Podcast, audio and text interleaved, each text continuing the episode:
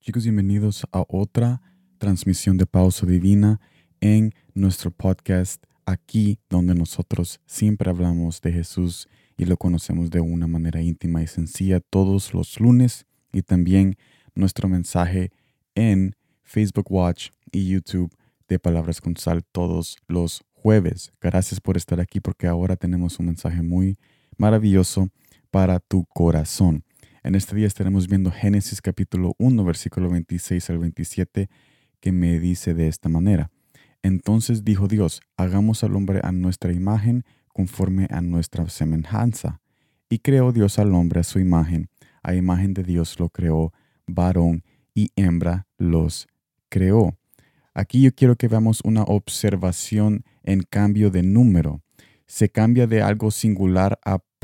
plural. No dice que no dice el pasaje, haremos al hombre a mi imagen, conforme a mi semejanza, sino hagamos al hombre, indicando que en la creación del ser humano trabajaron juntos el Padre y el Hijo junto con el Espíritu Santo. Esta relación continuó cuando Cristo se hizo hombre, se hizo de carne y habitó entre nosotros. Y durante ese tiempo su relación con Dios, su Padre continuaba siendo su Padre continuaba siendo íntima a pesar de todas sus limitaciones. La,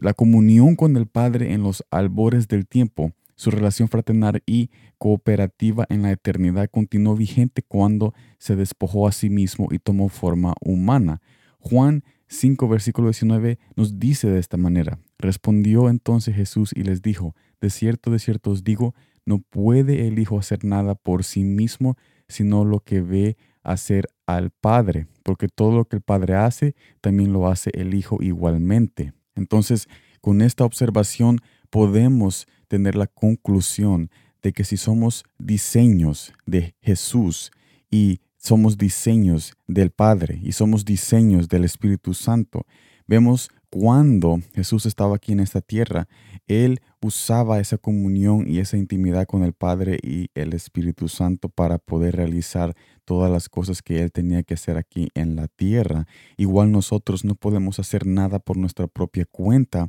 porque necesitamos al diseñador, al creador y al Padre, que es Jesús, que es el Espíritu Santo, que es Dios en nuestras vidas para poder realizar todas las cosas necesarias que nosotros queremos realizar. No podemos hacer nosotros cosas a nuestra propia cuenta porque nuestras manos y nuestras obras siempre nos llevan a la destrucción y nos llevan a la muerte porque nuestro propósito es estar en comunión con aquel que nos creó, con, con, aquel que nos diseñó para poder realizar esas cosas especiales que solo Él nos puede ayudar a hacer aquí en este planeta Tierra. Por eso es que muchas personas son, están tan cansadas, están tan perdidas y confundidas porque no quieren incluir al diseñador de sus vidas en el camino que ellos caminan para poder ver resultados victoriosos y resultados que puedan ver su corazón lleno de esa alegría y de ese descanso